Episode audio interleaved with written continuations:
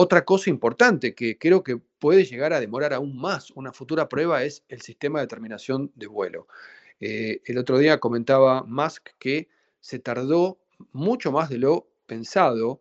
Cuando el cohete ya estaba fuera de control, se tardó 20 segundos en destruirlo. Ustedes saben, quizás para los que no conocen la audiencia, el sistema de terminación de vuelo, el, Flight Termination System, está en todos los cohetes. Es una especie de una bomba que se activa cuando el cohete está fuera de control, se salió de curso y hay posibilidades de que pueda producir daño tanto a la gente en tierra como infraestructura. Entonces, automáticamente todos los cohetes tienen un sistema de terminación de vuelo que automáticamente explota cuando algo detecta que algo está mal con el, con el vuelo. Bueno, acá este sistema se tardó 40 segundos.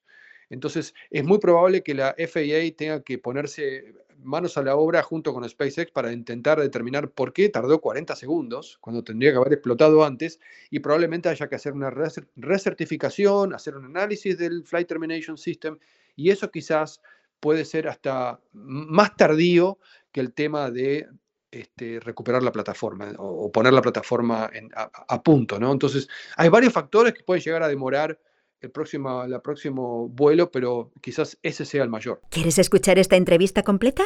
Descarga ya el último capítulo de Aerovía